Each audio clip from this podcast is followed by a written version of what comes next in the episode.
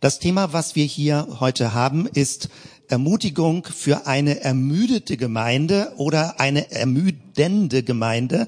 So habe ich das im Vorwege genannt. Und das ist eine sehr positive Beschreibung vom Hebräerbrief. Weil wenn man den Hebräerbrief liest, dann hat man manche Stellen, da kommen wir gleich zu, die einen ins Stolpern bringen. Und deswegen wollte ich diese positive Überschrift darüber stellen. Unterm Strich geht es um Ermutigung, um Ansporn für eine Gemeinde oder mehrere Gemeinden. Der Hebräerbrief ist nicht an eine konkrete Gemeinde geschrieben, aber offenbar christliche Gemeinschaften, die ein bisschen Gefahr laufen, müde zu werden, im Glauben. Und an der Stelle kann man schon ein bisschen ahnen, auch wenn der Brief knapp 2000 Jahre alt ist, sind schon manche Ähnlichkeiten und Parallelen auch zur heutigen Zeit. Da werden wir sehen, ob man denn Verlängerungen machen kann. Ich möchte am Anfang auch mit uns beten, dass wir uns konzentrieren können und das Ganze so mitverfolgen. Danke, Herr, für dein Wort, für all das, was uns inspiriert, was uns Dinge erklärt und uns anleitet, die wir so von alleine nicht verstanden hätten. Danke für diese ganze Überlieferungsgeschichte, wie wir die biblischen Texte lesen und wie wir dich dadurch besser verstehen können. Bete so um deine Konzentration für all das, was wir heute Morgen machen und dass dein Wort wirklich so Wirkung entfaltet, dass es unsere Herzen berührt und dass wir merken, was für eine enorme Tiefe darin steht. Danke, Jesus. Amen. Wir steigen also heute in den Hebräerbrief ein und der Hebräerbrief ist kein leichter Brief. Und deswegen müssen wir uns von verschiedenen Seiten so ranrobben. Aber das Ziel ist natürlich wirklich, dass wir die ganzen Bibeltexte lesen, dass wir nicht Ausschnitte lesen oder nur bestimmte Lieblingsverse uns anstreichen, was auch in Ordnung ist und gut ist. Aber letztendlich geht es darum, die gesamten Gedankengänge von den biblischen Schriften zu verstehen. Der Hebräerbrief hat 13 Kapitel, viel Material, ganz schwer zusammenzufassen. Man könnte dann halbes Jahr drüber bestimmt äh, alles schrittweise predigen. Aber heute ist der Versuch, bestimmte Grundlinien zusammenzubringen und zusammenzufassen, denn einige von euch haben sich darauf eingelassen, den Brief parallel zu lesen. Also seit einer Woche sind ja Texte online, wo man schrittweise lesen kann. Heute das siebte Kapitel und bis Ende der Woche würde man, wenn man eben im Zeitplan bleibt, den Hebräerbrief durchgelesen haben und nächsten Sonntag werden dann Dinge nochmal wieder draus äh, aufgegriffen. Bevor ich jetzt mit meinen vorbereiteten Sachen einsteige, würde ich gerne euch kurz mal eher so als Gedankenwarmlaufspiel ähm, bitten, mal reinzurufen, Stichworte, Inhalte, Stimmung, was verbindest du mit dem Hebräerbrief? Möglicherweise ist er ganz unbekannt für dich, ist auch okay, umso wichtiger ist es, dass wir mal drüber nachdenken und drüber sprechen. Aber vielleicht gibt es irgendwelche Erinnerungen, gute oder nicht so gute Erinnerungen mit dem Hebräerbrief. Und wenn du magst, ruf mal Stichworte rein, dann würde ich versuchen, das mal hier vorne aufzuschreiben, was man spontan mit dem Hebräerbrief in Verbindung bringt. Jesus Werbung für Juden, Jesus der hohe Priester, mehr als die Engel, genau. Das sind inhaltliche Stichpunkte. Traut jemand sich so eine Art von Stimmung zu sagen? Wenn du jetzt ein paar Kapitel gelesen hast, hast du das Gefühl, der Hebräerbrief inspiriert dich oder hast du das Gefühl, der zieht dich eher ein bisschen runter? Ermahnung, ja. Damit sind wir schon in großen Hauptstichworten drin. Also Ermahnung, das ist, finde ich, genau das. Wenn man den Brief liest, dann sind einige strenge Passagen drin. Es gibt im Griechischen ein Wort, das kann man zugleich mit Ermahnung und Ermutigung übersetzen. Es gibt keine gute deutsche Übersetzung dafür. Also mir gefällt am besten, wenn man es mit Ansporn übersetzt. Es ist ein ernstes Anfeuern. Also nicht im Sinne von alles wird gut, also nicht eine billige Ermutigung, sondern eine Ermutigung, die mit einer gewissen ja, Strenge ist auch so ein blödes deutsches Wort, aber mit einer gewissen, mit einem gewissen Drängen verbunden ist. Also es ist ernst, deswegen lass uns diesen Weg gehen als Ermutigung. Und das wird sehr deutlich. Also ich habe mich entschieden für den Begriff Ermutigung, aber Ermahnung wäre genauso was. Also manche nennen den Hebräerbrief eine Mahnrede. Finde ich unglücklich, aber so wird er von manchen gelesen. Und vielleicht ist das auch der Grund, weshalb er nicht ganz so bekannt ist weil man merkt, hm, man muss schon ein bisschen genauer hingucken, damit man die deutlich ermutigenden Stellen findet. Mehr als die Engel, das ist jetzt in den ersten Passagen auch schon drin, und die große hohe Priestertheologie, die kommt noch. Kapitel 8, 9 wird ein großer Schwerpunkt sein. Da kommen wir heute ein bisschen zu und wenn du mitliest, dann wird das morgen und übermorgen in den Texten drin sein. Und Jesus Werbung für Juden. Das ist sehr spannend, denn manche empfinden den Hebräerbrief als antisemitisch. Also als etwas, wo es richtig gegen Juden geht, aber möglicherweise würde ich auch so interpretieren, geht es darum, auch zu werben, dass gerade Menschen aus jüdischem Kontext sehen, wie besonders Jesus ist. Also je nachdem, aus welchem Blickwinkel man guckt, empfindet man das als Abwertung des jüdischen Glaubens oder eben als Werben und Ansporn, sich mit den christlichen Inhalten auseinanderzusetzen. Vielen Dank für so ein kurzes Warmlaufen damit. Ich gehe jetzt mal verschiedene Punkte durch und werde im ersten Block ein bisschen deutlich machen, welche Herausforderungen es in der damaligen Zeit gibt und worauf der Hebräerbrief antworten muss oder soll oder will. Und im zweiten Teil nach der Kuchenpause gucken wir, wie er darauf antwortet. Also wie der Hebräerbrief die Problemfelder, die in der damaligen Zeit entstanden sind, adressiert und wie er versucht, gewisse Themenfelder aufzugreifen, damit es hilfreich ist für die Christen und Christinnen in der damaligen Zeit. Ich beginne nochmal ausdrücklich positiv, weil wenn du den Brief liest, wie gesagt, es gibt manche Passagen, wo man denkt, huh, ach okay, das steht im Hebräerbrief, aber lasst uns zunächst einmal den positiven Blick sehen und damit mache ich einen Anschluss an den letzten Sonntag, denn wir hatten schon letzten und vorletzten Sonntag Dinge rausgegriffen. Also letzten Sonntag war das Schwerpunktthema Gottes letztes Wort, also er macht eine ausdrückliche Betonung, dass in Jesus deutlich wird, was sein Wille ist und was er möchte. Ganz am Anfang des Hebräerbriefes. Dann hier an dritter Stelle steht das, der freie Zugang zum Thron der Gnade. Da hatten wir hier vor zwei Wochen kurz drüber gesprochen, äh, am Ende der Sommerferien, wie wertvoll das ist, wie ausdrücklich steht im Neuen Testament durch Christus bist du bei Gott willkommen. Also du musst nicht irgendwelche Zertifikate vorweisen, um in Gottes Gegenwart zu kommen, sondern du kannst an jeder Stelle, zu jeder Zeit vor, wie es in dieser biblischen Sprache genannt wird, vor den Thron der Gnade kommen.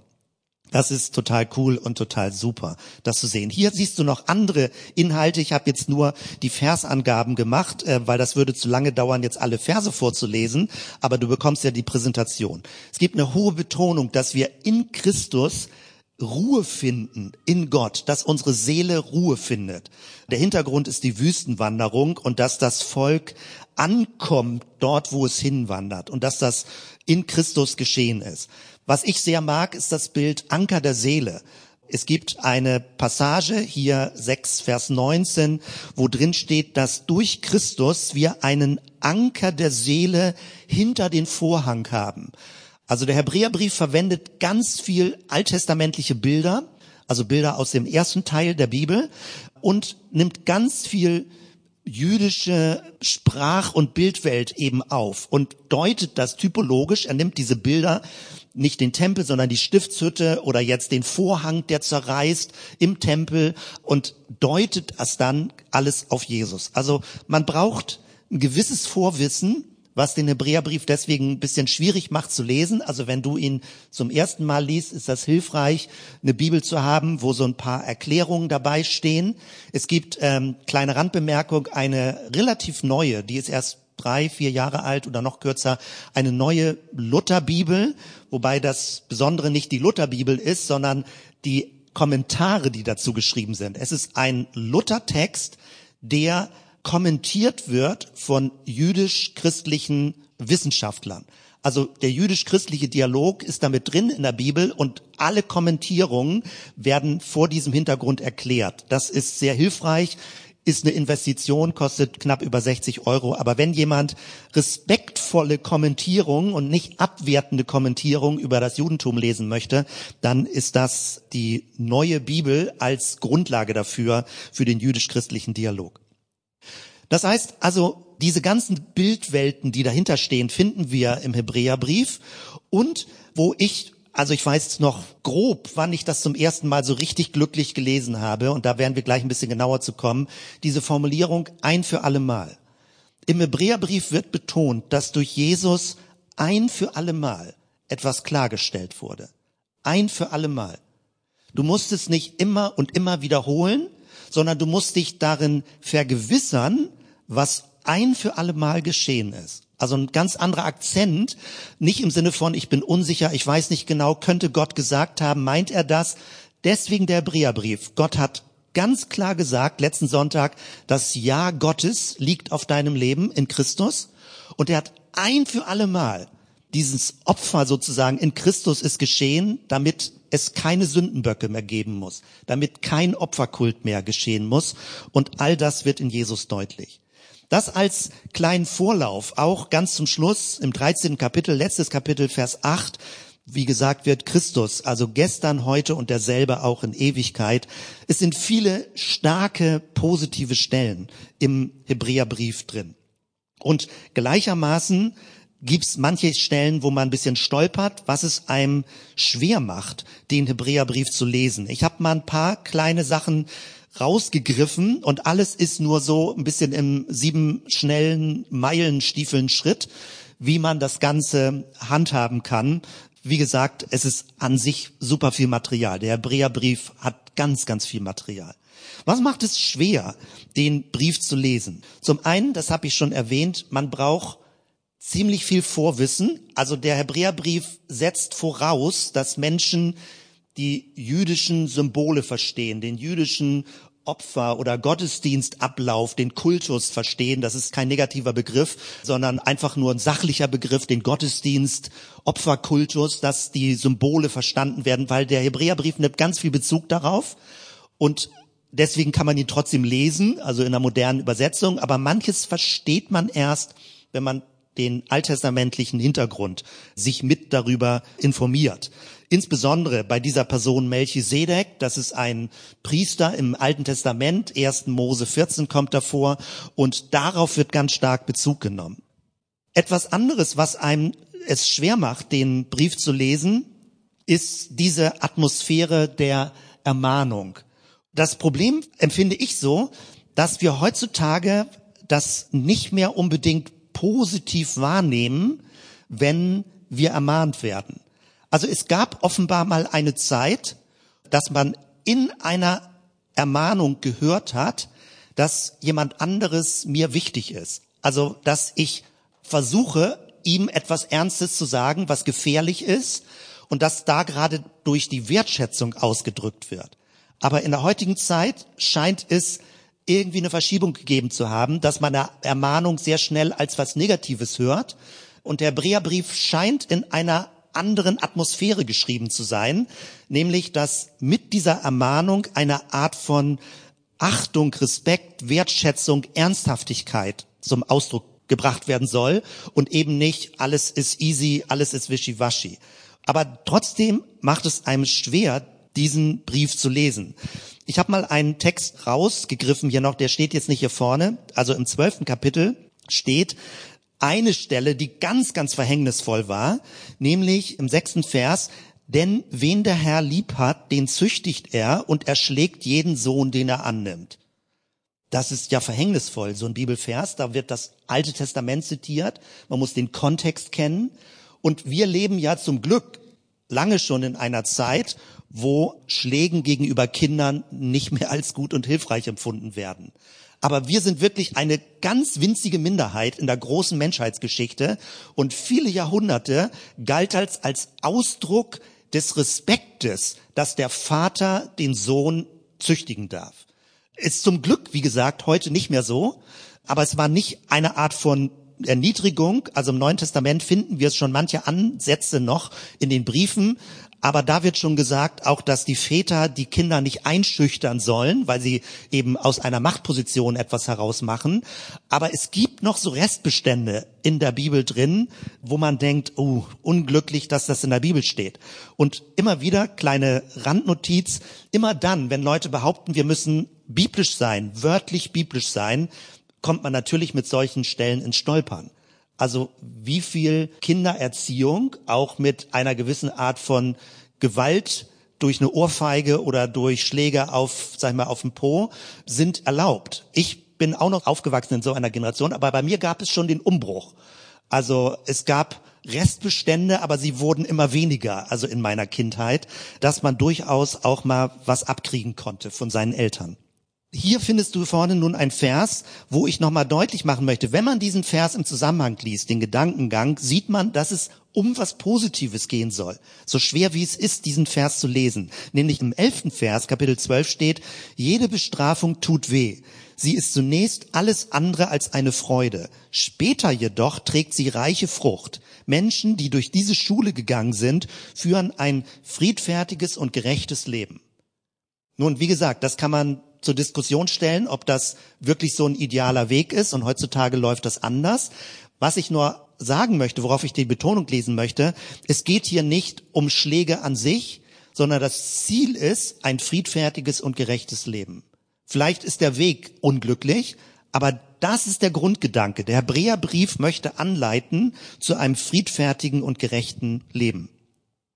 Es macht es einem schwer, solche ernsten und ermahnenden Sachen zu lesen. Auch der, insgesamt der ernste Tonfall macht es einem schwer, den Hebräerbrief zu lesen. Hier aus dem fünften Kapitel gibt es mal etwas, wo steht, ihr seid nun schon so lange Christen und solltet eigentlich andere lehren können. Stattdessen braucht ihr jemanden, der euch noch einmal die Grundlagen von Gottes Wort beibringt. Ihr seid wie Säuglinge, die nur Milch trinken, aber keine feste Nahrung essen können. Also wenn man den Kontext liest, hat man das Gefühl, der Schreiber oder die Schreiberin ist schon genervt. Er sagt, Leute, ihr seid immer noch am Anfang. Ihr seid 20, 30, 40 Jahre Christ und eiert immer noch am Anfang rum. Also es gibt einen ziemlich ernsten Tonfall im Hebräerbrief, aber ich wiederhole das immer zwischendurch. Das Ziel ist, Christen in mehr Tiefe hineinzuführen, in mehr Klarheit hineinzuführen und letztendlich in einen mündigen Glauben hineinzuführen. Angesprochen hatte ich eben auch schon das Stichwort antisemitisch oder antijudaistisch, wie auch immer du das konkreter machst, aber gefühlt, dass der jüdische Glaube schlecht gemacht wird, auch das jüdische Volk schlecht gemacht wird im Hebräerbrief. Und das ist echt problematisch. Es gibt sehr abwertende Stellen. Wenn du also den Text liest, behalte das in Erinnerung. Denn in der damaligen Zeit, dort wo man etwa den Hebräerbrief zeitlich einordnet, fing an, das Christentum sich deutlich vom Judentum abzugrenzen, aber das war ein beidseitiger Prozess. Auch das Judentum fing an, sich sehr deutlich vom Christentum abzugrenzen. Das Christentum hat ja einen gewissen Anspruch gehabt, dass Jesus wirklich etwas Neues, etwas anderes, etwas Besseres bringt. Das kommt im Hebräerbrief mehrfach vor. Und die Juden haben praktisch Christen rausgedrängt, aus den Synagogen oder in eigene Versammlungen gedrängt. Dann wanderte es eher immer mehr in Richtung griechische Welt aus. Und umgekehrt fing auch an, die Christen sich immer stärker vom Judentum abzugrenzen, vom jüdischen Glauben. Und das hat sich im Hebräerbrief niedergeschlagen. Also, dass es auch eine Art von Abgrenzungsschrift ist oder umgekehrt, dass besonders betont wird, was das Christentum auszeichnet gegenüber dem jüdischen Glauben. Was den Brief positiv wertvoll macht, der Brief spornt an zu einer Beständigkeit, zu einer Entschlossenheit, zu viel Ausdauer, zu einem langen Atem. Denn damit haben wir schon gleich eins der Probleme, die auftauchten. Und hier kommt gleich also Ansporn zur Mündigkeit, aber Ansporn zum Durchhalten. Kapitel 12, Vers 1. Darum auch wir, weil wir eine solche Wolke von Zeugen um uns haben, lasst uns ablegen alles, was uns beschwert und die Sünde, die uns umstrickt. Ich mag dieses Bild Wolke von Zeugen. Ganz modern kannst du ja sagen, das ist wie eine Cloud. So, du hast äh, praktisch eine unsichtbare Cloud von Glaubenshelden und Glaubensheldinnen. Stell dir das so vor, das war das Bild damals so in der Arena. Also diejenigen, die schon gestorben sind als gläubige Menschen, sitzen gewissermaßen auf der Tribüne einer Arena in der Weltgeschichte und die aktuelle Generation läuft den Lauf des Glaubens in der Arena. Und während wir als lebende Generation diesen Lauf laufen, gibt es unsichtbar eine große Menge von Christinnen und Christen, die aus der Ewigkeit heraus anfeuern, dass die aktuelle Generation durchhält. Also das Bild ist gewissermaßen wie so ein Staffellauf und die aktuelle Generation hat dann immer den Stab und reicht sie an die nächste Generation weiter. Also ich finde dieses Bild super inspirierend, sich das so vorzustellen. Wenn man tiefer in den Hebräerbrief einsteigt, und das sind die komplexen Themen, die aber super spannend sind. Man braucht es, den Text mehrfach zu lesen. Und ich bin jetzt schon viele Jahre auch mit dem Hebräerbrief unterwegs. Ich schätze den Brief sehr. Ich habe da auch schon mehrfach drüber gepredigt in einzelnen Abschnitten und komme da immer wieder drauf zurück, weil ich die Aussagen geheimnisvoll finde, die dort drin stehen und die das eigene Glaubensleben in eine ja, besondere, fast mystische Tiefe hineinführen, wovon der Hebräerbrief spricht. Mein Stichwort ist theologische Tiefendeutung und ganz kurz zusammengefasst könnte man sagen, bei Paulus im Römerbrief ist es so, da beschäftigt er sich sehr stark mit dem Gesetz und dass das Gesetz, wie es ursprünglich dem Volk Israel gegeben ist, nicht geeignet war aus seiner Sicht als Heilsweg, dass man, indem man das Gesetz befolgt, erlöst wird. Das kann man wieder unterschiedlich sehen, je nach Lesart. Aber der Gedanke ist ja bei Paulus, du wirst durch die Gnade frei. Also Gottes Zuspruch und nicht die Befolgung des Gesetzes macht dein Leben frei. Und dadurch wirst du erlöst, indem du die Gnade Gottes annimmst. Da bei Paulus ist ganz stark der Begriff Gesetz und Freiheit und Gnade. Und im Hebräerbrief ist es so, dass er die gesamte Welt des jüdischen Gottesdienstes aufgreift, also dass gewissermaßen der Kultus in Christus zum Abschluss gebracht wird. Da geht es nicht um das Gesetz, was in diesem Sinne zum Abschluss gebracht wird, sondern um dieses ganze kultische Geschehen. Ein für allemal, ein Opfer. Es braucht keine Tieropfer mehr. Es braucht nicht regelmäßiges Opfern von Blut. Ein für allemal. In Christus ist das zum Abschluss gekommen. Und das wird im Hebräerbrief besonders stark herausgehoben. Das Hauptthema wird selbst im Kapitel 8, Vers 1 formuliert. Ich habe mal diese längere Passage hier abgedruckt. Die Hauptsache von all dem, was wir sagen, ist dies. Wir haben einen obersten Priester, der sich auf den Ehrenplatz zur rechten Seite des allmächtigen Gottes gesetzt hat, dort in der Himmelswelt. Dabei ist er der Diener der zu Gott gehörigen Wirklichkeiten geworden und verantwortlich für das eigentliche Zelt der Gottesbegegnung. Bezug zur Stiftshütte. Aber es geht um ein himmlisches, unsichtbares Zelt, ein Raum der Gottesbegegnung in Christus. Das hat Gott selbst errichtet und nicht, wie damals in der Wüste, ein Mensch. Also die Stiftshütte in der Wüste durch Mose. Das beschreibt der Hebräerbrief als das Hauptthema, worum es geht. Wir haben einen neuen, einen überragenden hohen Priester und für uns, also als heidnisch gläubige Christen, wir sind die griechische Welt gewissermaßen, das ist nicht abwertend damals gemeint, die Heiden, sondern es sind die nicht-jüdischen Völker. Wir sind nicht so verbunden mit diesem hohen Priesterbild, der Bild des Hohepriesters oder des Tempels oder der Stiftshütte. Wir lesen das im Alten Testament. Aber der Hebräerbrief nimmt Bezug, weil die damaligen Leute sehr viel anfangen konnten mit dieser Bildwelt. Und hier die große Betonung, diese hohe Priestertheologie, die extrem stark im Hebräerbrief vorkommt. Ich bleib mal kurz noch bei diesem Punkt, denn vor kurzem habe ich in einem Gespräch das wieder von jemandem mitgehört, dass es für die Person wie eine Neuentdeckung war, dass Gott gar nicht Menschenopfer will. Und ich dachte, ach du Güte, wie viele Jahre muss man eigentlich dieses Missverständnis korrigieren? In wie vielen Gemeinden scheint das gepredigt worden zu sein, dass der Vater im Himmel seinen Sohn als Mensch opfert, damit der Vater im Himmel nicht mehr zornig ist auf die restlichen Menschen? Ich weiß, wie ich vor einiger Zeit bei einem Bibelseminar war und ich habe das beschrieben als eine Selbstverständlichkeit, dass das falsch ist, diese Vorstellung, dass es ein heidnisches Opferverständnis ist, dass Gott ein Menschenopfer bräuchte, um versöhnt zu werden. Und Leute guckten mich an und sagten, hä, das haben wir doch die ganze Zeit so gelernt.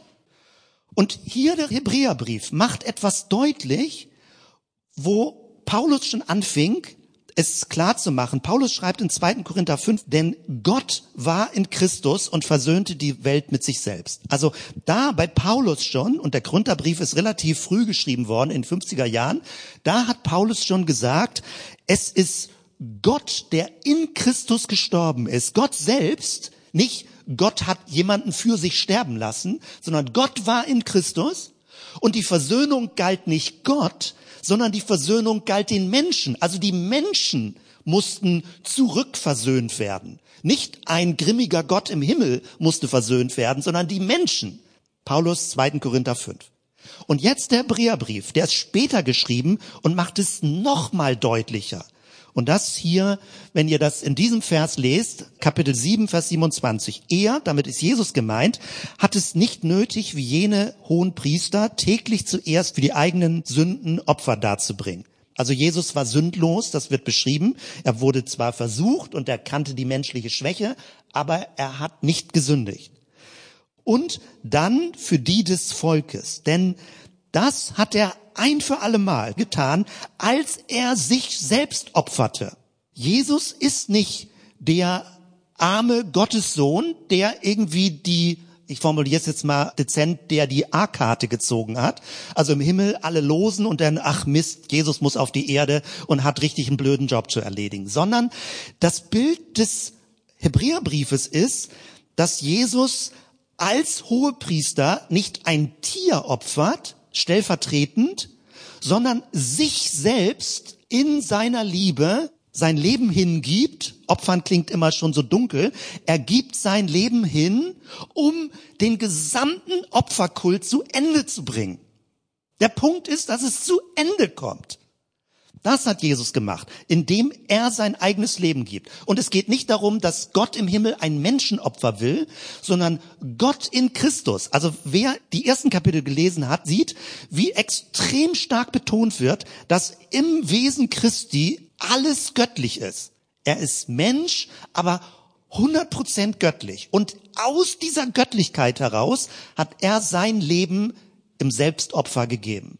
Großartige Theologie des Hebräerbriefes, weil es räumt auf mit diesen ganzen angeblich christlichen Vorstellungen, dass ein zorniger Gott im Himmel ein armes Menschenopfer braucht. Das ist heidnischer Opferkult. Und es ist gruselig, dass der seit Jahrhunderte im Christentum immer noch gepredigt wird. Es ist definitiv falsch. Und wer sich ein bisschen in der Bibel auskennt, müsste sofort Krätze kriegen, wenn irgendwo so eine Art von Gottesvorstellung gepredigt wird. Also das ist ganz groß und ganz stark hier die Neudeutung des Kreuzestodes und der Hebräerbrief deutet bestimmte Dinge anders und neu im Rückblick, damit die Christen sehen, was wichtig ist und wie wertvoll das Ganze ist, was in Jesus geschehen ist. Wenn man sich großflächiger mit den Schriften des Neuen Testamentes befasst, dann gibt es natürlich so ein ganz paar praktische Fragen. Wann geschrieben? Wer hat den Brief geschrieben? Das möchte ich ein bisschen zügig mit euch durchgehen und euch zunächst einmal hier etwas zeigen, was ich selbst nochmal neu spannend fand, hier auf dieser Folie nämlich die Reihenfolge. Wo kommt der Hebräerbrief vor in der Bibel? Also in allen Bibelübersetzungen siehst du die ersten fünf Großbücher, Matthäus, Markus, Lukas, Johannes, die Evangelien, die Apostelgeschichte. Dann gibt es 13 Schriften, die üblicherweise Paulus zugeordnet werden oder im weitesten Sinne Paulus zugeordnet werden, von Römer über alle anderen darunter bis zu Philemon. Und dann wird es interessant. Denn die Lutherbibel ist ja sehr verbreitet in unserem Sprachkontext, aber die Lutherbibel ist aktuell, soweit ich es überblicke, die einzige, die den Hebräerbrief so weit nach hinten setzt in der Bibel. Also nach Petrus, nach Johannes kommt Hebräer, Jakobus, Judas Offenbarung. Und das hängt damit zusammen, dass Martin Luther sich die Freiheit rausgenommen, Jakobus, hm, das klingt nicht so richtig nach Gottes Gnade, äh, setzen wir mal ans Ende des Neuen Testamentes. Luther hat gewertet und hat den Jakobusbrief nach hinten gesetzt und auch der Hebräerbrief vor diesem Hintergrund, was ich gerade erzählt habe, Ermahnung, bisschen ernst und streng ans Ende gerutscht. Kann man auch lesen, aber wichtiger sind die anderen Briefe. Angeblich. Und die meisten anderen Bibeln, wenn du es auch online guckst, wenn du es in deiner Bibel überprüfst, ziehen den Hebräerbrief vor, direkt hinter den Paulusbriefen, weil man lange Zeit in der frühen Kirche angenommen hat, dass der Hebräerbrief von Paulus verfasst wurde. Aber im Hebräerbrief steht nichts drin, wer den Brief geschrieben hat. Wir wissen es nicht. Es ist alles ein Ratespiel. Wir wissen nicht, wer den Hebräerbrief geschrieben hat, aber er wurde sehr wichtig nach vorne schon genommen. Auch der Jakobusbrief ist in allen anderen Bibeln weiter vorne. Sehr spannend. Zu dem werden wir auch noch kommen, weil der ist nicht so negativ, wie er manchmal dargestellt wird. Und dann aber genauso auch Petrus, Johannes, Judas Offenbarung. Was noch spannender ist, habe ich das mal hier zusammengestellt. Die biblischen Schriften findet man ja nicht als Buch, sondern es sind überall Schnipsel oder kleine Papyrussammlungen. Als Leute sie entdeckt haben im Orient, haben sie die für viel Geld verkauft, die Beduinen, und haben gesagt, oh, wir zerschneiden sogar bestimmte Schriften, damit wir mehr Geld verdienen, ja, indem wir dann nur Schnipsel verkaufen. Und Wissenschaftler haben das im 20. Jahrhundert mühsam alles zusammengefügt, um die Urschriften so ein bisschen äh, dichter ranzukommen an die äh, erste Zeit. Und der Papyrus 46, man vermutet etwa 175 170 bis 225 nach Christus, ist eins der ältesten Manuskripte im Neuen Testament. Da kommen nicht alle biblischen Neutestamentlichen Bücher vor, sondern die, die hier aufgelistet sind. Und hochspannend ist, dass der Hebräerbrief, also diese Schwerpunktkapitel 8 und 9, direkt hinterm Römerbrief kommt. Das ist die Logik. Der Römerbrief sagt, das Gesetz ist zu Ende gekommen in der Form eines Heilsweges. Das Gesetz ist hilfreich, aber darüber kannst du kein Heil erlangen, also die heidnische Welt nicht. Das sagt der Römerbrief. Und der Hebräerbrief sagt, der Kultus, der Opferkult, ist sinnvoll, er bildet etwas ab. Der Hebräerbrief nennt es Schatten des Zukünftigen. Also es ist wie eine Vorausschau auf etwas, was kommen wird. Aber mit Christus ist es zum Abschluss gekommen. Und deswegen, Römer und Hebräer gelten beim Papyrus 46 als die wichtigsten Schriften. Deswegen kommen sie ganz am Anfang. Und dann kommen noch andere Paulus-Schriften dazu. Das finde ich sehr spannend, weil man findet das nicht unbedingt in den heutigen Bibeln und schon gar nicht, wenn man die Lutherbibel liest, vom Aufbau, also von der Reihenfolge her. Dieses ein paar andere kurze Notizen dazu. Ich werde dazu noch einen Bibelpodcast machen äh, und das auch ein bisschen weiter ausführen. Autor ist unbekannt. Interessant ist, wir wissen auch nicht, vielleicht ist der Brief sogar von einer Frau geschrieben worden. Auch das ist spekuliert worden. Vielleicht Maria, die Mutter von Jesus, vielleicht Priscilla und Aquila, teilweise mit Priesterhintergrund, dass Kontakte da waren, weil ganz viele Bezüge sind eben zum priesterlichen Leben. Wir wissen es nicht. Vielleicht ist der Brief sogar deswegen anonym geschrieben worden, weil er von einer Frau geschrieben wurde. Also keine Ahnung. Es ist alles Spekulation. Früher wurde angenommen eher von Paulus, dann wurde angenommen von Barnabas, dem äh, Partner von Paulus, Apollos, weil der sehr gelehrt gewesen ist, aber alle möglichen verschiedenen Vorschläge gibt es, wer den Brief geschrieben haben könnte. Spannend ist, der Brief scheint es nicht notwendig zu finden, sich auf irgendeine apostolische Autorität zu berufen, sondern der Hebräerbrief scheint das Selbstverständnis zu vermitteln, das Wort Gottes redet aus sich heraus. Man muss es nicht durch einen Apostel extra beglaubigen. Die Inhalte sind so stark und intensiv, du musst da nicht eine menschliche Verstärkung haben. Abwachsungszeit möglicherweise in Rom, keine Ahnung, man weiß nicht genau, vor 70 Tempel, also 80, 90 nach Christus. Das sind alles Spekulationen. Man weiß sehr wenig über den Hebräerbrief. Man vermutet aber aufgrund der Inhalte, zu denen wir gleich noch kommen, dass er irgendwo an der Schnittstelle zwischen der zweiten und dritten Generation geschrieben wurde. Die erste Generation war noch die Augenzeugen, die zweite Generation kannte noch die Augenzeugen und die dritte Generation kannte nur noch Leute, die möglicherweise die Augenzeugen gekannt haben. Und an der Stelle entsteht das Problem, ob man diese Botschaft sozusagen weiterträgt oder anfängt vom Glauben abzufallen. Und der Kontext ist eher, es ist jüdisch-alexandrinisch, denn in der damaligen Zeit gab es bei den Griechen, Alexander der Große, vielleicht noch ein bisschen aus der Schule bekannt, hier ganz mini klein gedruckt, hier 333 bei Issos Keilerei, also das Alexander Großreich der Griechen war etwa so weit.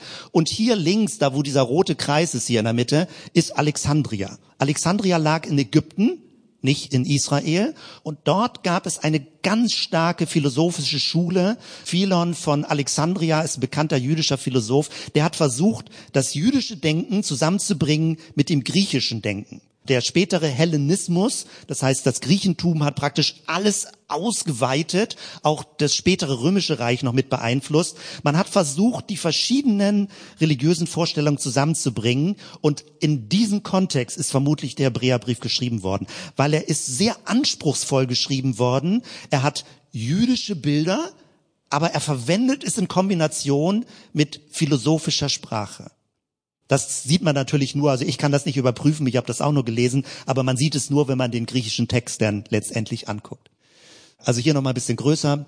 Und hier Philon von Alexandria, der hat praktisch gelebt bis kurz nach Jesu Tod und hat aber mit seinen Schriften alles Mögliche weiter beeinflusst, wie dann später auch das Christentum Dinge übernommen hat oder auch in die griechische Welt übertragen hat. Und mit dieser Folie, die möchte ich noch ein bisschen kurz erklären, würde ich gerne gleich in die Pause gehen.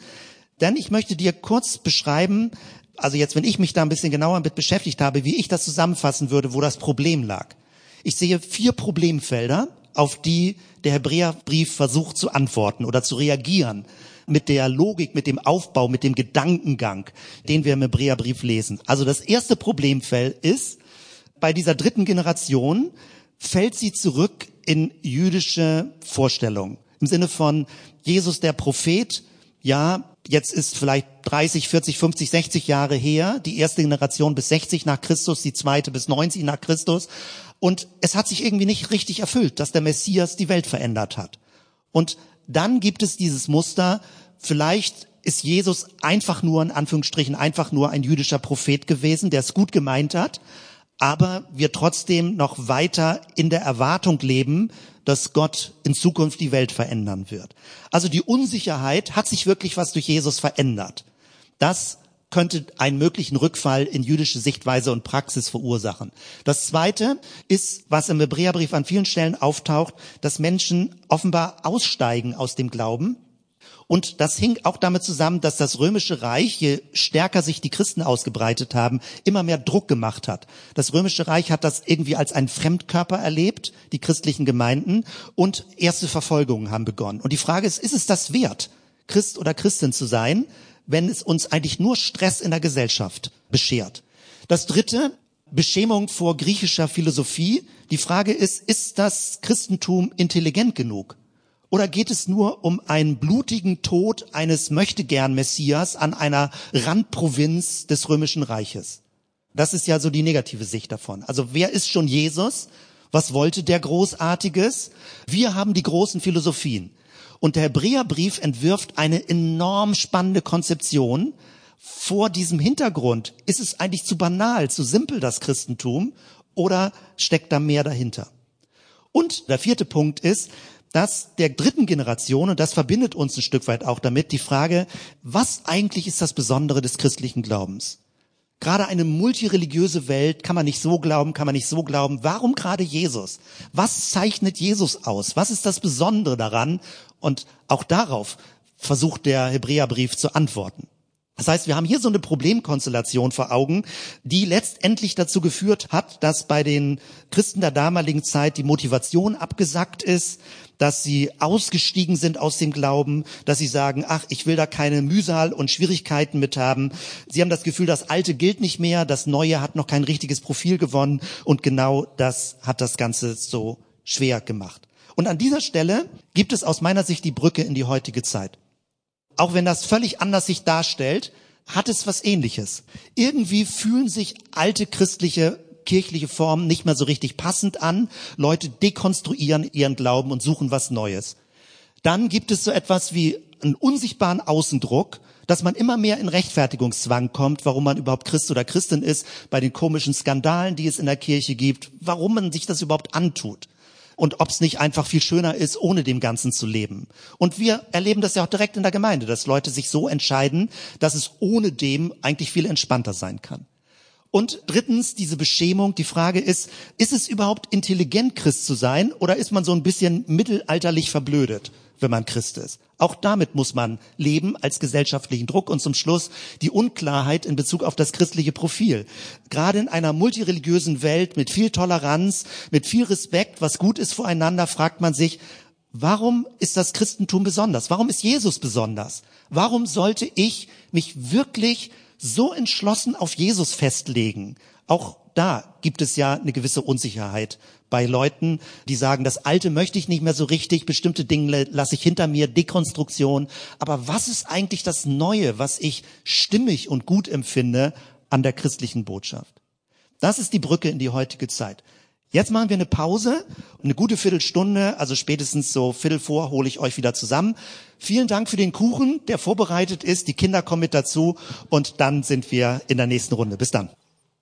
Steigen wir damit in den zweiten Teil ein und auch da so eine ganz kleine Warmlaufübung. Das muss nicht laut sein, das kann einfach nur erstmal so gedanklich sein.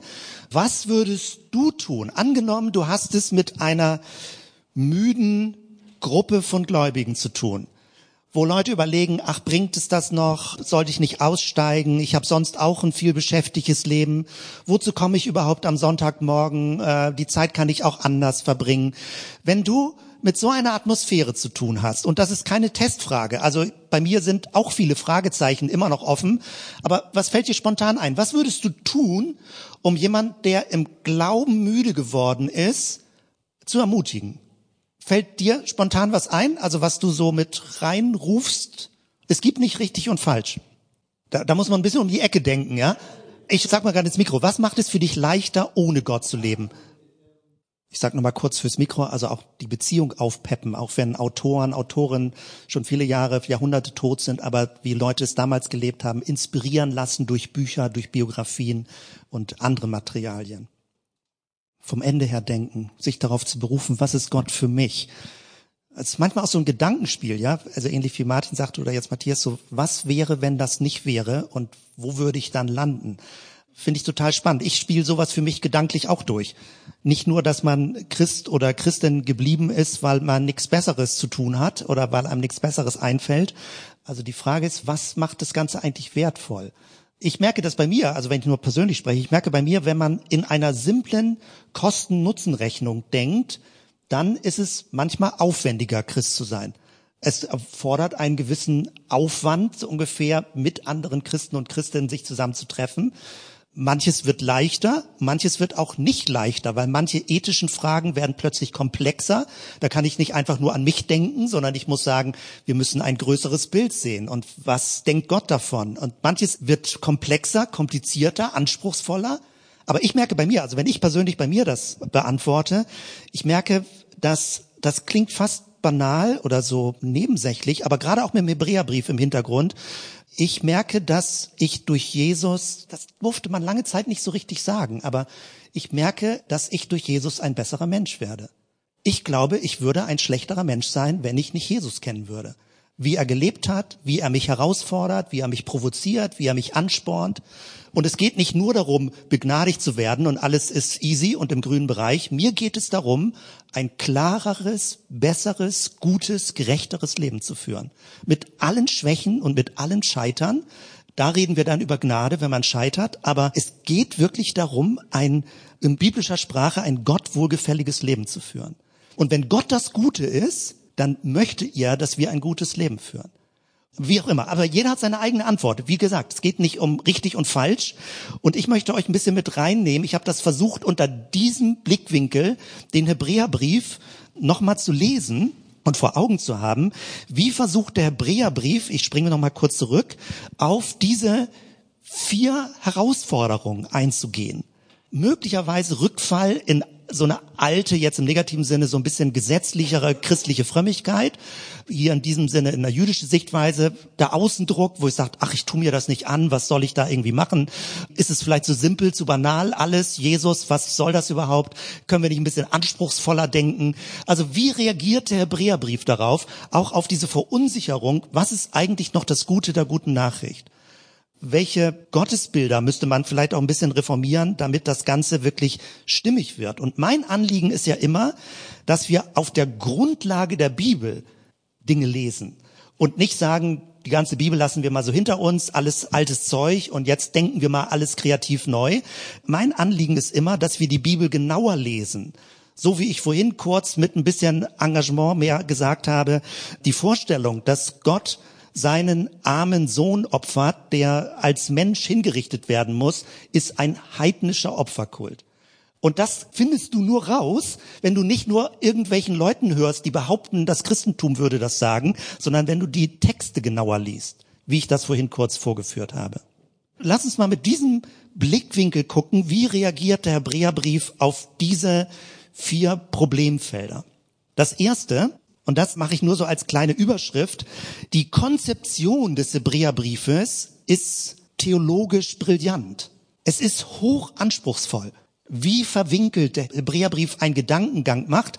Und ich habe das vorhin kurz erwähnt, alexandrinischer Hintergrund, Hellenismus, Alexander der Große, dann wurde dieses riesige Großreich, was später römisches Reich dann auch wurde, von griechischen Gedankengut beeinflusst, griechische Philosophie.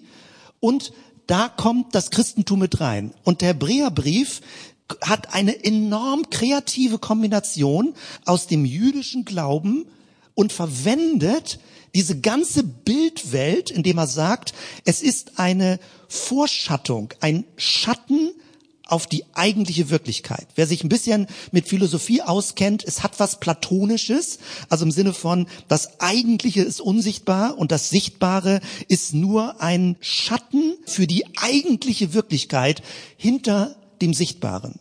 Und der Hebräerbrief greift dieses griechische Denken auf und entfaltet es mit der Bildwelt des jüdischen Denkens. Hochspannend, also was im Hebräerbrief an der Stelle passiert. Von dort her, wer sich darauf einlässt, kann ganz bestimmt nicht mehr sagen, das ist dumme, dusselige Theologie. Der Hebräerbrief ist so anspruchsvoll, bei Paulus wird gesagt, er hat manchmal so verwinkelte Gedankengänge, da kommt man nicht hinterher. Es gibt so eine berühmte Stelle, wo Petrus sagt, naja, der liebe Bruder Paulus, den versteht man nicht so immer auf Anhieb, aber der Hebräerbrief steht dem nichts nach. Also an verwinkelten, komplexen Gedankengängen, worauf er Rückbezüge macht und wie er hin und her springt. Also zu glauben, dass der christliche Glaube intellektuell nicht anspruchsvoll wäre, das stimmt beim Hebräerbrief nun ganz bestimmt nicht mehr. Erster Punkt. Zweiter Punkt, und jetzt gehen wir eher in die Struktur des Briefes hinein. Der Brief hat drei Hauptteile, so wird er üblicherweise eingeteilt. Der erste so Kapitel 1 bis 4, Ende 4 und das zweite beginnt dann ab Kapitel 5. Und hier geht es um die Gefahr, wenn ich das mit meinen Begriffen jetzt beschreibe, die Gefahr eines Rückfalls in die jüdische Welt, also die jüdische Religionswelt. Im Sinne von, Jesus war ein Prophet, er hat's gut gemeint, aber so richtig Messias, na, da ist so nichts durchgekommen, er hat nicht viel verändert. Römische Reich ist immer noch mächtig, Imperialmacht, Christen werden unterdrückt. Was hat Jesus eigentlich gebracht? Und das jüdische Denken glaubt ja auch an einen Messias, aber nicht an einen Messias, der schon gekommen ist, sondern auf den noch gewartet wird. Alle frühen Christen, die aus dem Judentum kamen, standen sicherlich in dieser Überlegung, ist das Jüdische nicht viel realistischer, dass durch Jesus eigentlich sich nicht viel verändert hat, sondern wir gemeinsam warten auf den kommenden Messias. Und jetzt setzt der Hebräerbrief an. Und er setzt an in den ersten Kapiteln, indem er extrem stark herausstellt, wie herausragend Jesus ist. Wie unvergleichlich alles überragend Jesus ist.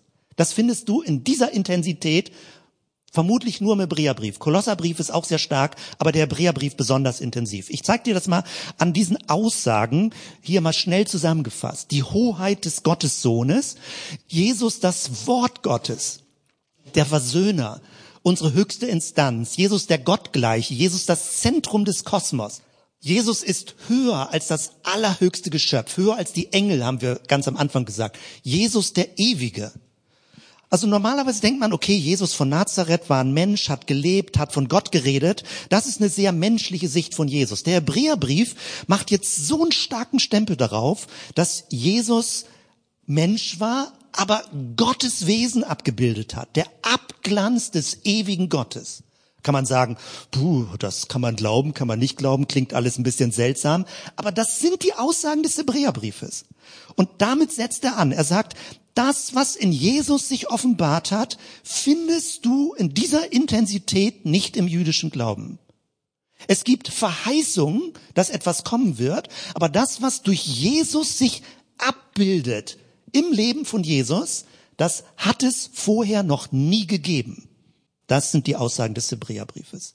Und damit macht er also deutlich, wenn ihr euch entscheidet, Jesus zu folgen, dann habt ihr da wirklich was so Wertvolles, was ihr nicht vorher in eurem jüdischen Glauben gefunden habt.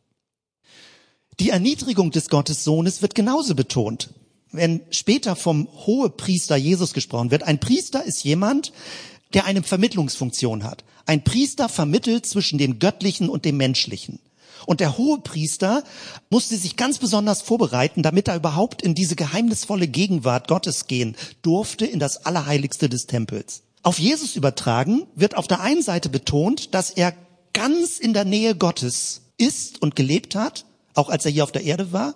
Und jetzt wird auf der anderen Seite betont, dass er nicht über den Dingen schwebte, sondern dass er ganz ins Menschsein hineingekommen ist, weil gerade damit bekommt er die priesterliche Qualität.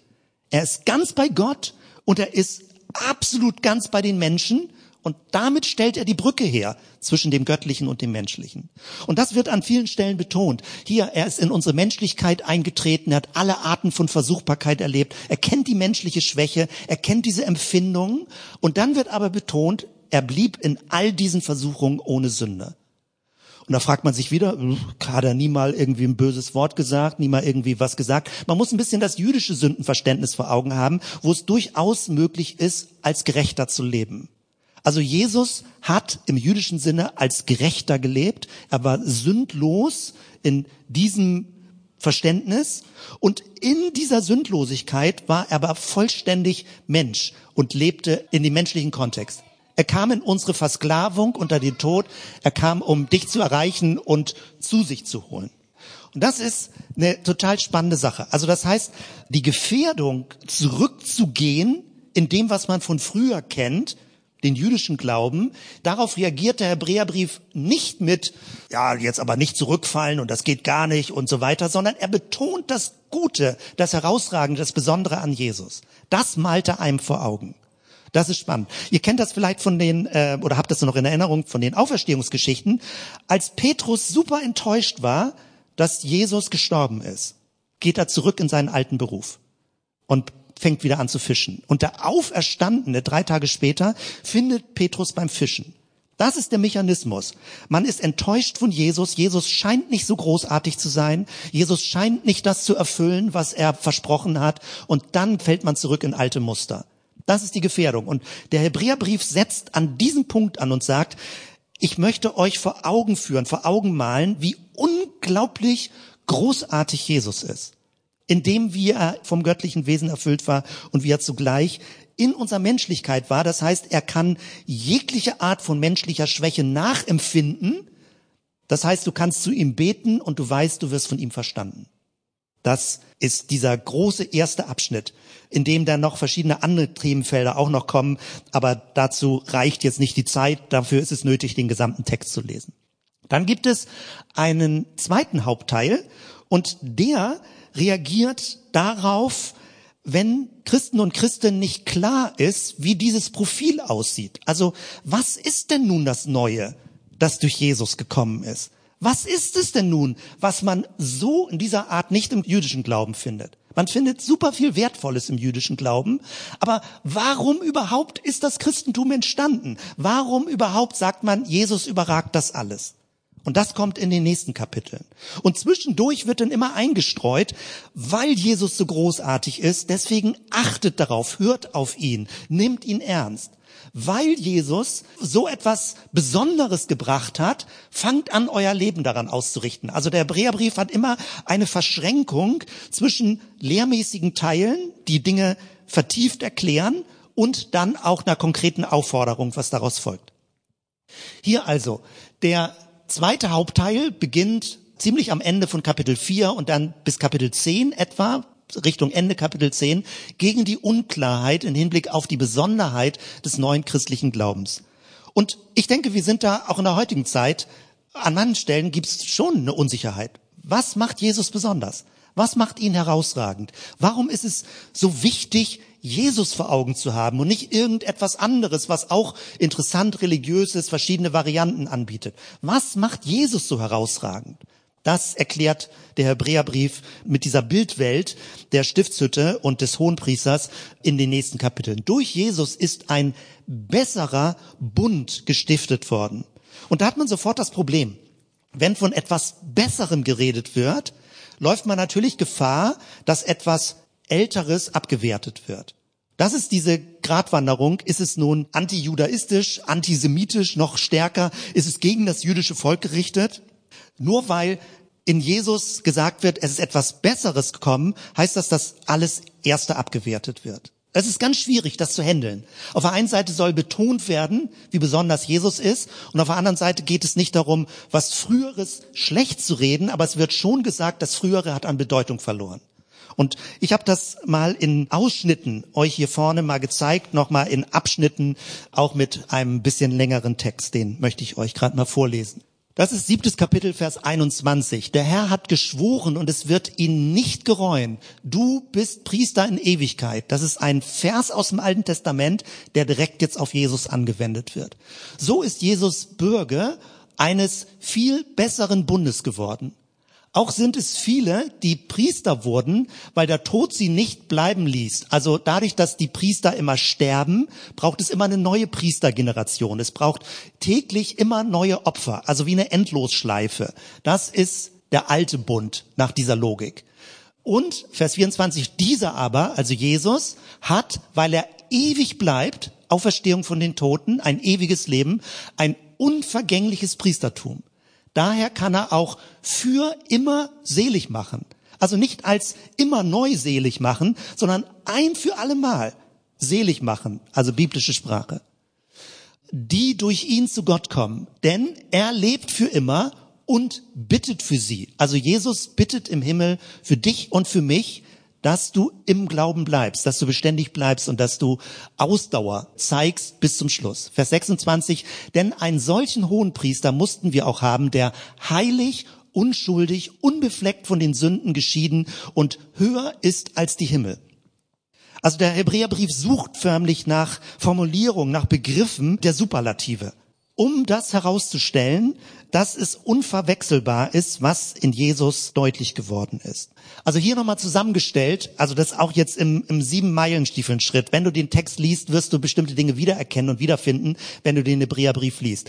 Das Bild ist, dass der erste Bund eher wie ein Schatten ist für etwas Größeres, was kommen wird vom Schatten zur Wirklichkeit, die Zunahme der Offenbarung, vom Knecht Mose zum Sohn Jesus, von der Knechtschaft, Menschen als Knechtschaft hin zur Kindschaft Gottes, von Verschleiertem zum offenen Sehen, vom Vorläufigen zum Vollkommenen, vom siebten Tag zum achten Tag. Das ist das Bild der ewigen Ruhe, dass wir in einen achten Tag hineinkommen. Auch eine ganz tiefe Symbolik, die da drin steckt letztendlich von einer Mitternacht zu einem Tagesanbruch. Auch ein Bild, was Paulus verwendet, dass der christliche Glaube der Anbruch des neuen Tages ist.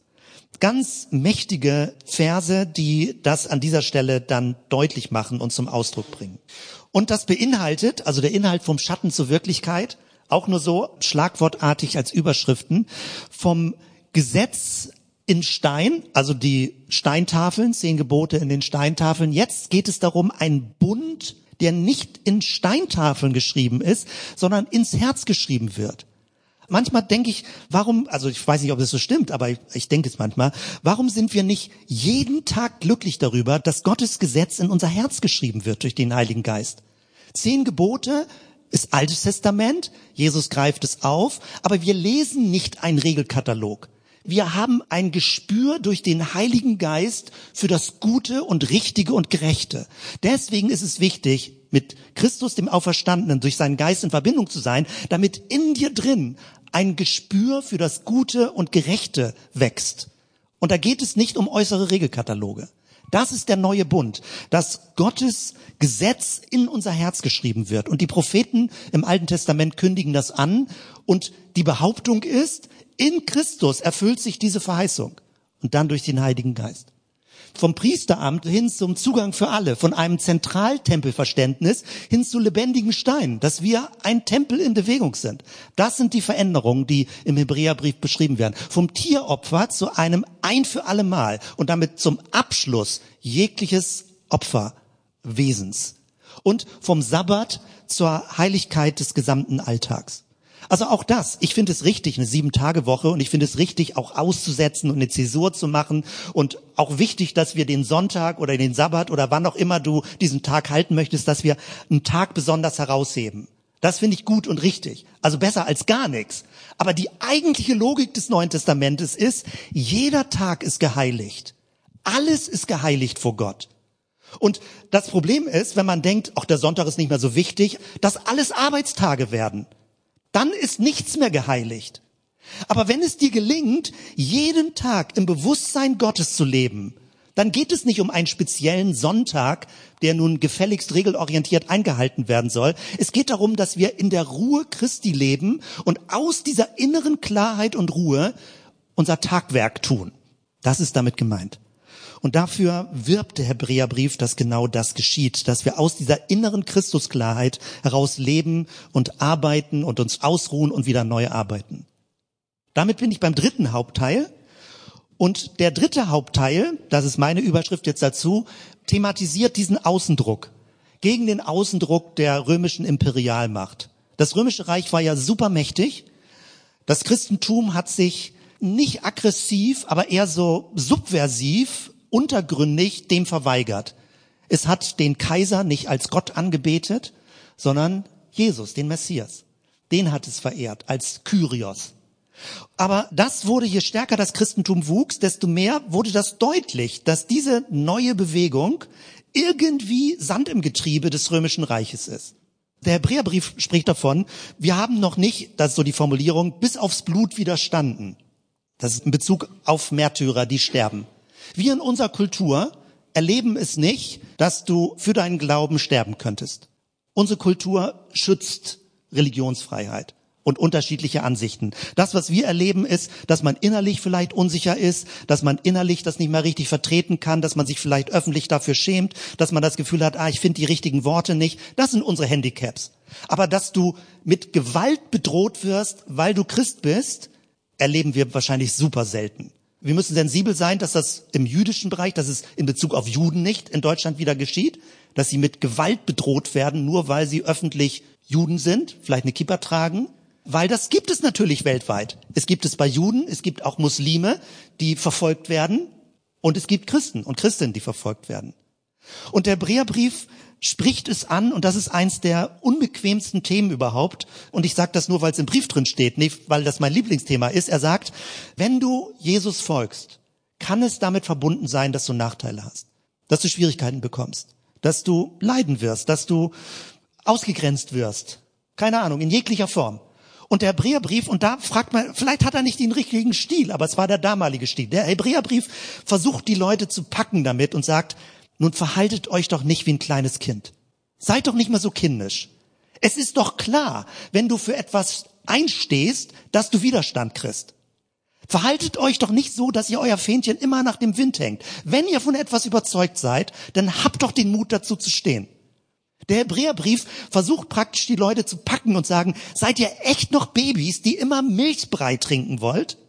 Man kann sich da ein bisschen genervt und provoziert fühlen. Aber das ist der Ton des Hebräerbriefes. Und er sagt, bleibt doch dabei, haltet doch durch, knickt doch nicht sofort ein. Seid beständig. Und das nennt der Hebräerbrief erwachsen werden im Glauben, mündig werden im Glauben. Das macht es ein bisschen anstrengend, den Brief zu lesen. Aber wenn du diesen anstrengenden Tonfall ein bisschen rausrechnest, dann könnte man hören darin, der Hebräerbrief möchte, dass du erwachsen und standhaft im Glauben bist. Dass du nicht nur dorthin gehst, wo du Vorteile hast und persönliche Glückserlebnisse, so im plumpen, naiven Sinne, sondern dass du diese Überzeugung, die in Jesus deutlich wurden, in der Offenbarung, wie Jesus gelebt hat, dass du auch als Nachfolger und Nachfolgerin Jesus dazu öffentlich stehst. Selbst wenn du keinen Applaus dafür bekommst. Und wir kommen ja immer mehr gesellschaftlich in diese Situation rein, wo du keinen Applaus dafür bekommst. Darauf bereitet der Hebräerbrief die Christinnen und Christen vor. Er sagt, ihr werdet für eure Überzeugungen keinen Applaus bekommen. Seid trotzdem standhaft. Bleibt dabei. Steigt nicht aus, sondern bleibt dabei gerade auf dem Hintergrund, wie zentral, bedeutsam und absolut wichtig ist, was Jesus gemacht hat. Also, darum, Hier geht es um Stichworte. Ausdauer, beweist Geduld, also im, häufig wird mit Geduld übersetzt, aber Geduld klingt zu passiv. Es meint Ausdauer, auch vom griechischen Begriff kann man es so übersetzen. Bleibt ausdauernd, haltet fest an dem, was ihr verstanden habt, seid beständig. Auch dieses Bild eines Läufers, der bis zum Ende durchläuft. Es nützt ja nichts, wenn du läufst und das Ziel nicht erreichst. Und das Leben ist ein Langstreckenlauf. Nur weil du fünf Jahre Christ warst oder 15 Jahre oder 17 Jahre und dann aussteigst, alles ist futsch. Alles ist futsch, wovor du vorher von überzeugt warst. Und es gibt eine ganz schwierige und sehr auch dunkel umkämpfte Stelle, und an mehreren Stellen wird das deutlich, aber eine besonders, wo von der sogenannten zweiten Buße geredet wird. Ist es möglich, ist die Frage, ist es möglich, wenn du einmal so richtig überzeugt Christ warst, wo du verstanden hast, Jesus ist für dich gestorben, hat sein Leben für dich gelassen, ist gnädig dir gegenüber, vergibt dir, Gott hat alles gegeben. Alles, was ihm wichtig und wertvoll war, hat er gegeben, sein eigenes Leben, damit du Erlösung findest. Und die Frage lautet jetzt, wenn du aussteigst und sehr drastisch formuliert, alles mit Füßen trittst, kannst du dann noch wieder zurückkommen? Oder würdest du damit Jesus ein zweites Mal kreuzigen? Wenn du alles mit Füßen trittst, was du an Wertvollem erlebt hast, wie funktioniert das dann? Wenn du Paulus liest, würde er sagen, selbstverständlich gilt die Gnade und du kannst zurückkommen. Aber der Hebräerbrief sagt, versucht das für euch mal klar zu kriegen, was ihr dann tut, wenn ihr aussteigt. Ich weiß vor vielen, vielen Jahren als junger Pastor, wie jemand, also ich kann es nicht mehr genau erinnern, aber sinngemäß war es so, wenn jemand sagte, ach, ich lebe einfach so mein ganzes Leben ohne Gott, aber ich weiß ja, er vergibt und kurz bevor ich sterbe, bitte ich um Vergebung und dann ist alles in Butter. Meine Überzeugung ist, du kannst ehrliche Buße nicht kalkulieren. Du kannst nicht sagen, die ganze Zeit verprasse ich mein Leben ohne Gott und jetzt ganz zum Schluss sage ich, ach, ich nehme gerade mal den Joker Gnade in Anspruch. Es funktioniert nicht. Es funktioniert nicht, weil das Herz nicht ehrlich ist. Die Frage ist, wie ehrlich sind wir in der Gottesbeziehung? Natürlich ist es möglich, jeder kann aussteigen, der möchte. Niemand wird gezwungen die ist natürlich sehr bedrohlich, diese Logik des Hebräerbriefes, der sagt, wenn Jesus einmal für dich gestorben ist und du es in Anspruch genommen hast, in dieser Gesamtheit, und bewusst aussteigst, ist es wie, als würdest du ihn mit Füßen treten und erneut kreuzigen. Deswegen ist der Hebräerbrief bedrohlich. Und das wird diskutiert, ja. In der Theologie wird das diskutiert. Gibt es eine Möglichkeit zur zweiten Buße oder nicht? Nochmal. Paulus betont, Gottes Gnade ist immer und immer und immer wieder da. Der Hebräerbrief warnt, die Gnade Gottes aufs Spiel zu setzen. Er sagt, missbrauche nicht die Gnade Gottes, sondern wenn Gott dich begnadigt, dann versteh die Ernsthaftigkeit, die darin liegt, dass er sein Leben für dich gegeben hat und aus diesem Gnadenverständnis heraus zieh die Konsequenzen. Das sind die Texte, die du noch lesen wirst, wenn wir den zweiten Teil in dieser Woche des Hebräerbriefes uns vornehmen. Aber dann hast du so ein paar Erklärungen schon und auch im fünften, sechsten Kapitel ist das ja schon angeklungen. Der geistliche Kampf ist beim Hebräerbrief nicht, dass man irgend gegen dämonische Mächte kämpft, irgendwas Böses, irgendwie was da raus verdrängt werden muss, die Finsternis. Der Kampf besteht darin, nicht auszusteigen. Der Kampf besteht darin, beständig zu bleiben. Der Kampf besteht darin zu sagen, ich halte durch. Ich merke, wie ich innerlich am Schlingern bin, wie ich manchmal ein bisschen die Orientierung verliere, aber ich möchte diesen Kampf bis zum Ende meines Lebens führen. Paulus sagt, ich habe den guten Kampf bis zum Schluss geführt, gelebt mit seinem Leben kurz bevor er stirbt. Und er sagt, ich habe es bis zu Ende durchgehalten.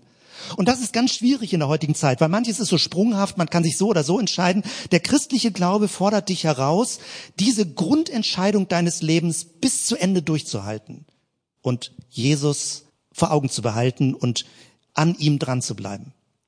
Und der Hebräerbrief macht das besonders intensiv. Mit dieser Folie möchte ich schließen und dir nochmal diese Verse lesen aus dem zehnten Kapitel. Lasst uns ohne jedes Wanken festhalten an der Hoffnung, die wir auch anderen gegenüber bezeugen. Denn er, der uns das versprochen hat, ist vertrauenswürdig. Lasst uns aufeinander achten und uns zu einem Leben voller Liebe und guter Taten anreizen.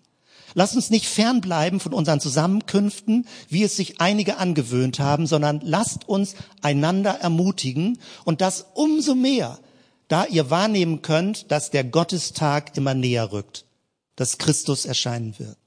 Und dann einige Verse später, ein ganz berühmter Vers auch hier in dem ganzen Zusammenhang, werft deshalb eure Zuversicht, werft euer Vertrauen nicht weg, wie das in der Lutherbibel übersetzt wird. Bei all dem, was der Hebräerbrief versucht zu erklären, zu beschreiben, zu erläutern, eindringlich den dortigen Leserinnen und Lesern einzuschärfen, bei all dem als Quintessenz, werft euren Glauben nicht weg. Werft euer Vertrauen nicht weg. Werft eure Zuversicht auf diese Hoffnung in Christus nicht weg. Und wenn ich das so formuliere, habe ich das Gefühl, es ist so aktuell, das zu predigen. Es ist so wichtig, das auszusprechen. Und ich möchte nicht, dass es, also das ist jetzt mein persönliches Anliegen, ich möchte nicht, dass sich das anfühlt wie, oh, das wird jetzt eng, das fühlt sich wie Druck an, das ist wie Drohung oder so. Es geht mehr um die Frage der Klärung der geistlichen Tatsachen. Das, was biblisch bedeutsam ist und wie wir unser Leben darauf gründen und Konsequenzen daraus ziehen. Und ich finde es schon spannend, also auch wenn es einen nicht total bedroht, auch mal einen ernsten Tonfall zu hören. Und äh, in diesem Sinne, also habe ich versucht, den Hebräerbrief euch nahezubringen. Ich würde gerne schließen mit so einer kleinen Meditation, also Meditation ist falsch gesagt. Ich möchte beten und dann verschiedene Dinge nochmal aufgreifen, dass du sie sacken lassen kannst, was sie aussagen und die Botschaft des Hebräerbriefes ist. Lass uns doch so die Augen schließen, setz dich entspannt hin und ich möchte das nochmal so aussprechen und dir zusprechen, was auch in diesem Brief drin steht. Vielen Dank, Jesus, einfach für, für diesen mächtigen Brief mit aller Kantigkeit, der auch in unsere heutige Zeit hineinspricht. Und ähm, ich bete darum für mich, für andere, dass dieses leuchtende und besondere und herausragende von dir, Jesus, dass das aufleuchtet, dass das wirklich hell wird, dass unsere Herzen im tiefsten davon berührt sind und dass ein inneres Feuer, eine Begeisterung in Bezug auf deine Person da ist, dass wir nicht irgendwann denken, das ist doch alles verwechselbar und austauschbar, sondern dass es einzigartig und einmalig ist, was in deiner Person zu finden ist. Danke dafür, Jesus. Erkenne doch für dich, dass Jesus unüberbietbar erhaben ist. Vertraue, dass er mit seiner menschlichen Schwachheit mitempfinden kann, mit all dem, was du innerlich empfindest und wo du dich in Bedrängnis fühlst. Sei glücklich in dem, dass in Christus ein Ort der Ruhe ist, wo du nicht im Hamsterrad läufst und Dinge sich immer und immer wiederholen, sondern dass du bei Christus zur Ruhe kommen kannst. Ergreife diese Ruhe als neuen Ort der Gottesbegegnung. Es geht nicht um ein Gebäude, um einen Tempel, um eine Stiftshütte, sondern dort, wo du bist, ist ein innerer Ort der Gottesbegegnung. Christus erwartet dich. Lass dich anspornen, in mehr Tiefe vorzudringen, mehr größere Zusammenhänge zu sehen. Nicht nur die Oberfläche, nicht nur Milch trinken, sondern was Handfesteres, wie Schwarzbrot im Glauben, auch ein bisschen schwerverdauliche Dinge. Lass dich drauf ein, damit du mündiger wirst und erwachsener wirst im Glauben. Erfasse im Inneren, dass Christus ein für allemal alles, was mit dem Opfer Ritualen zu tun hat, zum Abschluss gebracht hat. Sein Leben gegeben, ein für allemal. Und es ist gültig, ewig gültig. Und du kannst dich jederzeit darauf berufen. Verankere dich in diesem neuen Bund, in Christus. Sein Blut für uns vergossen, sein Leib für uns gegeben. Ein neuer Bund, der für dich gilt, Gottes Ja auf deinem Leben staune darüber, dass Christus, der hohe Priester im Himmel rund um die Uhr für dich betet und mitfiebert, wie du deinen Glaubensweg gehst. Er hat dich im Blick und er möchte dich innerlich anfeuern, dass du auf diesem Weg bleibst. Akzeptiere, dass der Kampf des Glaubens ein Kampf der Beständigkeit ist, dass du auf dem Weg bleibst und dass du Christus folgst ein Leben lang. Und in aller Vorsichtigkeit und Direktheit und mit bestmöglichst positivem Anliegen, lass dich warnen, dass es ein ernstes Thema ist. Es ist möglich, sein Heil zu verlieren. Es ist möglich, auszusteigen. Es ist möglich, Jesus in seiner Liebe mit Füßen zu treten. Es ist möglich, ein rein irdisches Leben zu leben und lass dich warnen, dass du das nicht so leichtfertig aufs Spiel setzt. Dass du ein ewiges Leben in Gottes Gegenwart vor Augen hast und daran festhältst. Danke, Herr, nochmal so für den Brief, der uns in mehr Tiefe und in Ernsthaftigkeit und auch in mehr geistliche Wahrheiten hineinführt. Danke für diese Botschaft bei all dem, was sie bei uns vielleicht an Beunruhigung auslöst, aber auch an Ansporn und Ermutigung. Du lebst in uns, dein Geist wirkt in jedem von uns und du führst uns auf deinem Weg. Lass uns aufsehen zu Christus, dem Anfänger und Vollender des Glaubens. Der Friede Gottes, der höher ist als alle menschliche Vernunft, bewahre unsere Herzen und Sinne in Christus Jesus, unserem Herrn. Amen.